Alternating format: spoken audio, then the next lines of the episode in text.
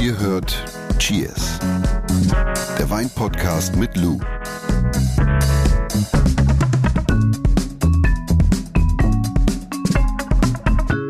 Ich mag dir jetzt keine Komplimente machen, aber du siehst müde aus. Ich habe schlecht geschlafen. Ja. Passt aber, denn wir haben neulich mal ausgewertet, wann Cheers am meisten gehört wird. Und die Antwort ist überraschend, nämlich morgens. Ja? Hier beim Zähneputzen wahrscheinlich. Pinot so. Grigio als Mundwasser. Pinot Grigio als Mundwasser. Nein, bist du ein Morgenmuffel? Jein. Also ich mag das nicht so gerne, wenn man mich schon so voll labert am Morgen und ich hatte noch keine Tasse Kaffee. Bin, also ich bin zum Beispiel auch gar kein Frühstücker oder so und ich kann sehr früh morgens aufstehen und ich kann auch sehr spät aufstehen. Aber was ich überhaupt nicht, meine Mutter hat immer so die Angewohnheit, als wir noch zusammen äh, gearbeitet haben bei uns im Gastronomiebetrieb, dann bin ich wirklich so von meiner Wohnung rübergelaufen und dann nur um mir einen Kaffee zu holen und die hat mich direkt voll gelabert mit ihrem Tagesablauf und ich so, Mama, hör auf, bitte lass mich in Ruhe. Und sie so, oh, du hattest noch keinen Kaffee. Und ich so, ja. Und wenn ich dann meine erste Tasse Kaffee gehabt habe und meine zweite, dann bin ich ein Mensch, aber vorher bin ich einfach nur etwas, was geht. Also das, ich bewege mich im Raum, aber ich, Das System bootet halt, ne? das, ist- das ist ganz schlimm. Also das ist ganz grausam. Und deswegen kann ich zum Beispiel auch nicht. Kennst du so, bist du so jemand, der steht auf und beginnt den Tag? Nicht mehr, war ich mal. Kann ich ich, nicht. ich war auch einer von denen, äh, früher, meine Mutter war ultra genervt davon, weil ich habe sie voll gelabert morgens. Als Kind saß ich am Tisch und sie saß mit ihrer Tasse Kaffee. Ja, so wie du. genau, so- so ein Zombie. ich kann noch nicht sprechen. Ja, so. ich, ich höre mir. Und das, bei mir ist es so, wenn ich zum Beispiel weiß, dass ich um 8 Uhr den Zug kriegen muss, Ja. dann stehe ich spätestens um 6 Uhr auf, weil ich erstmal in Ruhe meine Tasse Kaffee trinken möchte, ohne irgendwas von der Außenwelt wahrnehmen zu müssen. Und dann bin ich auch ganz schnell mit dem Fertigmachen, aber ich brauche so meine Nachrichten morgens, meine Tasse Kaffee und ich möchte dann einfach in Ruhe gelassen werden. Und dann, nee, Gibt's noch was anderes außer Kaffee, auf das du morgens nicht verzichten möchtest oder kannst? Zähne putzen. Brav. So. Ja, ich muss die Flasche erstmal aufmachen, Jonas. Also, Heute sprechen wir darüber, wie Rotwein hergestellt Ja. wird. Und passend dazu gibt es kein Weißwein, sondern Rotwein. Der Wein der Woche. wir haben den Marisol Reserva aus Portugal. Warst du schon mal in Portugal? Ja, Ja, das war meine erste war Fernreise mit meinem Vater, äh, weil meine Mutter früher Flugangst hatte. Und dann hat mein Vater mich ins Flugzeug gesteckt äh, und wir sind nach Portugal, Ah, Portugal. geflogen. Aber wohin da? das weiß ich nicht mehr. Okay, Algarve, Algarve. Algarve, weil der Wein kommt jetzt aus Lisboa, also als äh, Lisboa. Lisbo Lisboa. Lisboa. Das ist eine Weinanbauregion nördlich der Stadt Lissabon. Ja. Ich schenke dir mal was ein. Und es ist tatsächlich auch die größte Weinanbauregion Portugals und hieß früher Estremadura. Und seit 2019 halt eben nur Lisboa, Lisboa. Ich kann, also Portugal, äh, Portugiesisch ist für mich echt eine super schwierige Sprache. Naja, jedenfalls umfasst ungefähr 30.000 Hektar, diese größte Weinanbauregion Portugals. Ja. Und unterteilt sich grob Wie viel genommen. ist das so 30.000, wenn man es vergleicht? Ja, so mit Rheinhessen. Also fehlen Okay. drei oder vier Hektar, aber ungefähr mit dem deutschen Weinanbaugebiet Rheinhessen kann man Mhm. das schon vergleichen. Teilt sich un, also grob genommen so in neun Unterregionen auf und normalerweise bei Rotwein aus Portugal, unabhängig jetzt von Lisboa oder Lisboa, ist es halt eben so, dass es sich in der Regel immer um Verschnitt handelt. Also das sind verschiedene, normalerweise autochtone, gegebenenfalls auch internationale Rebsorten, die halt eben dann als Cuvée auf den Markt kommen, ja, also als, als, als Verschnitt. Das ist ein spannender Exkurs gerade mit dir in Portugal. Sollte Voll. man, sollte man, wenn man nach Portugal reist, auf jeden Fall einplanen, auch so ein Weingut zu besuchen? Ja, definitiv. Also ich würde mich schon mal vorab, also es gibt sehr, sehr viele geführte Touren, man kann da wirklich was organisieren, gerade wenn man jetzt in dieser Region Lisboa ist oder generell Lissabon. Das ist ja nicht weit von der Stadt in die Weinanbaugebiete und das sollte man sich auf jeden Fall mal vorher äh, informieren, welche Weingüter man äh, vor Ort besuchen kann.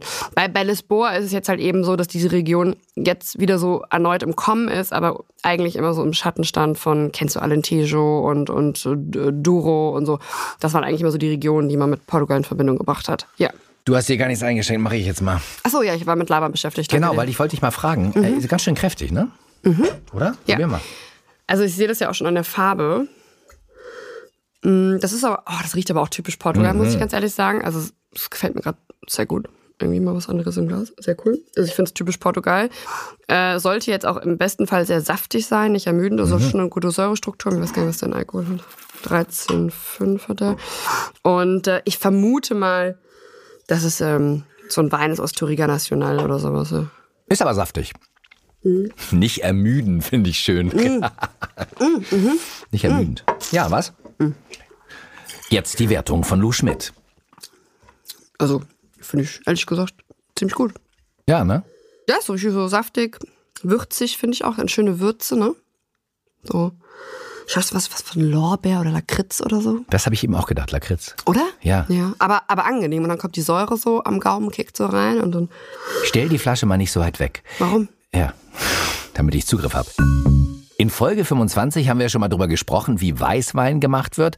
Heute geht es um Rotwein. Ja, heute sprechen wir darüber, wie Rosewein gemacht wird. Und äh, tatsächlich ist es so, dass der einzige Unterschied zur Herstellung von Weißwein die Maischegärung ist. Ja? Also, und wie das äh, funktioniert, das erkläre ich euch jetzt. Hoffentlich nicht zu kompliziert. Womit Nein, fangen wir an? nein, nein. Wir fangen natürlich mit der Weinlese an, also mit der Ernte der Trauben. Und äh, denn ohne Trauben kein Wein, ist eh klar. Und die Trauben können entweder reingeholt werden mit der Maschine, also so klassische Maschinenlese, oder halt eben per Hand. Da sprechen wir noch ganz oft von der Handlese. Haben wir auch schon drüber gesprochen, oft, wenn. Haben wir drüber gesprochen? Ja, wenn die Hanglage es gar nicht ermöglicht, mit glaub Maschinen auch- reinzufahren. Ah, stimmt, auch, ich glaube, mit dem, mit dem Kauer und so haben wir drüber gesprochen in der Folge Ja. ökologischer Weinbau, ja. Und äh, der große Vorteil natürlich bei der Handlese ist, dass man die Trauben selektionieren kann. Also man kann sich wirklich die Traube im Ganzen angucken und gucken, sind die Beeren gesund, mache ich vielleicht einen Lesedurchgang, zwei Lesedurchgänge und, und hast du nicht gesehen. Und äh, der Lesezeitpunkt richtet sich natürlich primär nach der physiologischen Reife der Beeren. Wie prall ist die Beere? Ja, aromatische Entwicklung, Ausreifung der Tannine etc. pp. Und natürlich auch nach dem Mostgewicht, also salopp formuliert, wie viel Zucker habe ich in der Beere. Und natürlich auch nach der angestrebten Stilistik der jeweiligen WinzerInnen. Und äh, sobald die Träubchen geerntet worden sind, beginnt die äh, Weiterverarbeitung. Weiterverarbeitung, das Ja. heißt? Die Trauben, und hier auch ganz wichtig, deswegen gerade nochmal gesagt, je nach angestrebter Stilistik der WinzerInnen, werden dann mit oder ohne Rappen, also mit diesem Stielgerüst, mh, behutsam mit einer, mit einer Traubenmühle angequetscht, ja.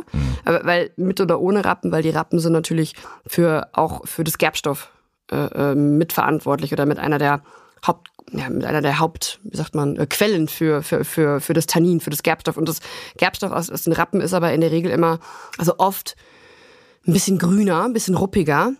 Deswegen einige nehmen die Rappen weg, die anderen geben nur einen Teil Rappen dazu und genau. Gibt es eigentlich auch WinzerInnen, die das barfuß machen? Mit den Füßen stampfen? Ja, also wir müssen ja die, die Trauben anquetschen. Ne? Das kann man mit der Traubenmühle machen, also damit der Saft rauskommt. Oder halt eben Hipster-Style äh, stampfen mit den Füßen. Ja, ja, klar. Und weil wir gerade auch bei Portugal waren, das ist eine ganz gängige Methode auch in äh, Portugal, um das halt eben zu machen. Da gibt es diese riesigen Bitten, musst du dir mal angucken, wenn du vor Ort bist. Total, Trinkt man dann dabei Also auch? Also hat man auch ein Glas in der Hand, während man stampft? Oder? habe ich auch gemacht, ja. Ja, und durch dieses Anquetschen halt eben der Beeren, also entweder mit der Traubenmühle oder halt eben mit den Füßen, tritt ja der Saft aus und damit wird halt eben die Extraktion äh, an Farbgerb- und Aromastoffen überhaupt ermöglicht, ne? damit die damit in Kontakt kommt, damit der Saft in Kontakt kommt. Und dann liegt das erstmal, oder? Genau. Danach kommt das alles in eine, sag ich jetzt mal, in einen Gärbottich, in so eine Bütt rein.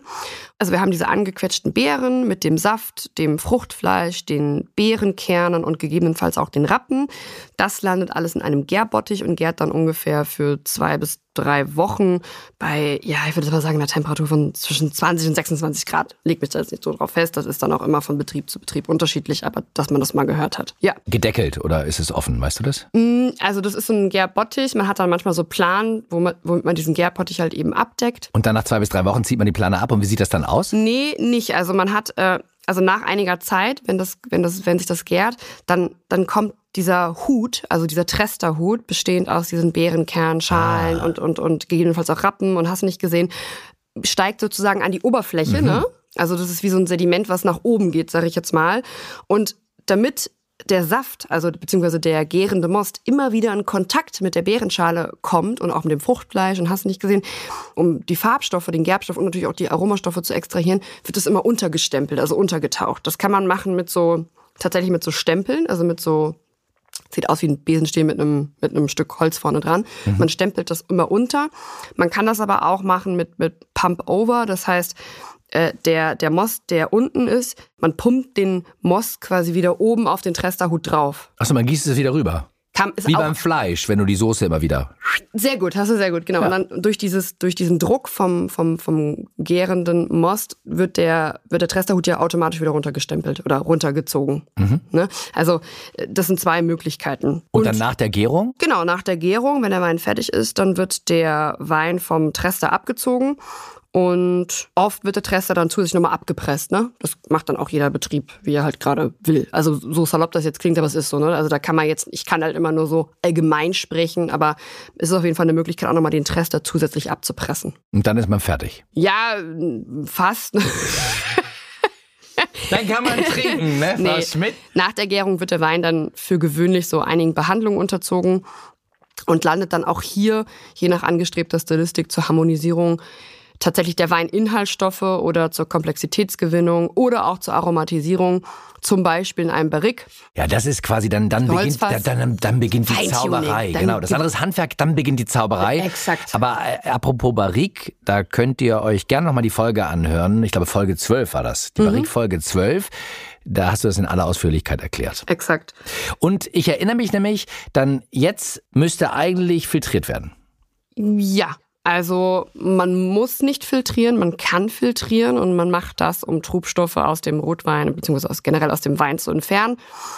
Mm, Das heißt, man kann den Wein vor der Abfüllung filtrieren oder der Wein kann auch zum Beispiel mehrmals abgestochen werden, also umgefüllt werden äh, oberhalb des entstandenen Trubs. Und dann füllt man das einfach in einen anderen Tank oder ein anderen, anderes Fass um. Ja.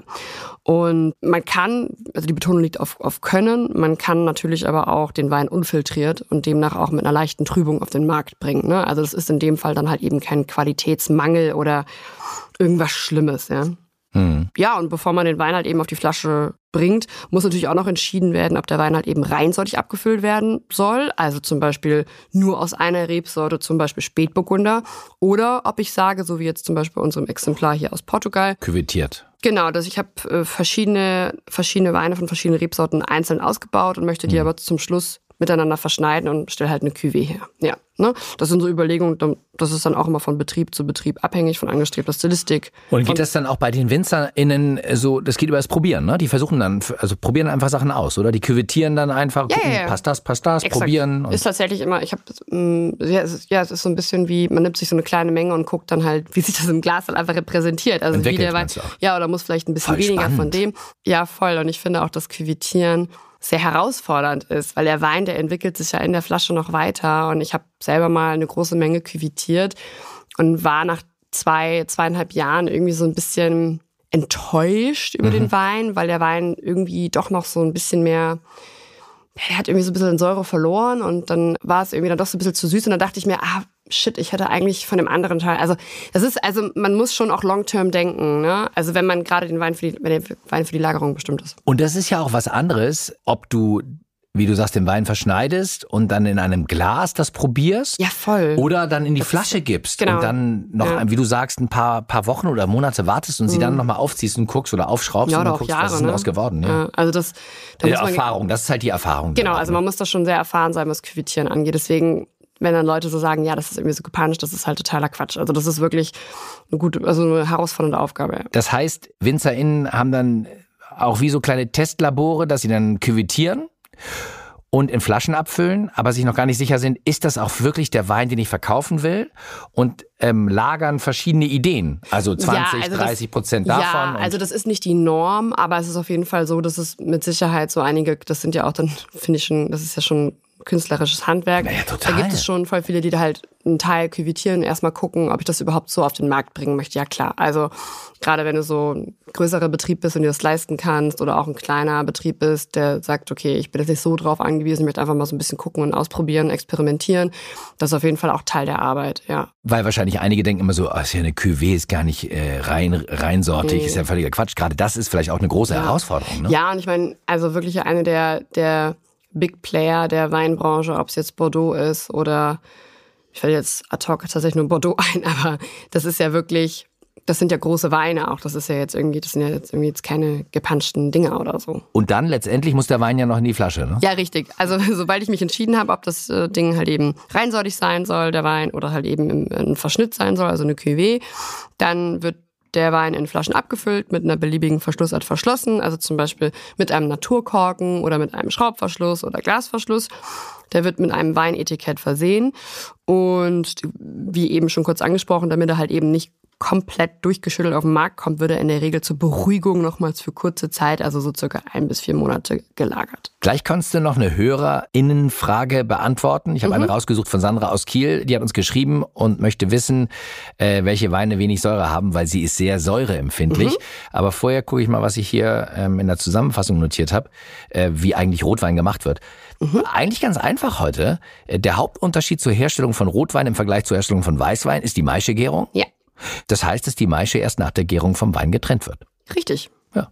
Und Maische setzt sich halt eben dann zusammen aus den Kernen und aus den Beerenschalen und dem Fruchtfleisch und etc. pp. Und das wird dann halt eben erst nach der Gärung vom Most abgezogen. Also der Trester. Der Most wird vom Trester abgezogen, so um die Konfusion perfekt zu machen. Nee, aber es ist eigentlich sehr einfach. Und was ich auch nicht vergessen werde, sind die Bilder, äh, dass du gesagt hast, man kann äh, die, die Trauben auch mit seinen eigenen nackten Füßen anpressen. Hippie-Style. An, genau, anquetschen. Anquetschen, Ja, nee, ja. Hipster-Style. Hipster-Style.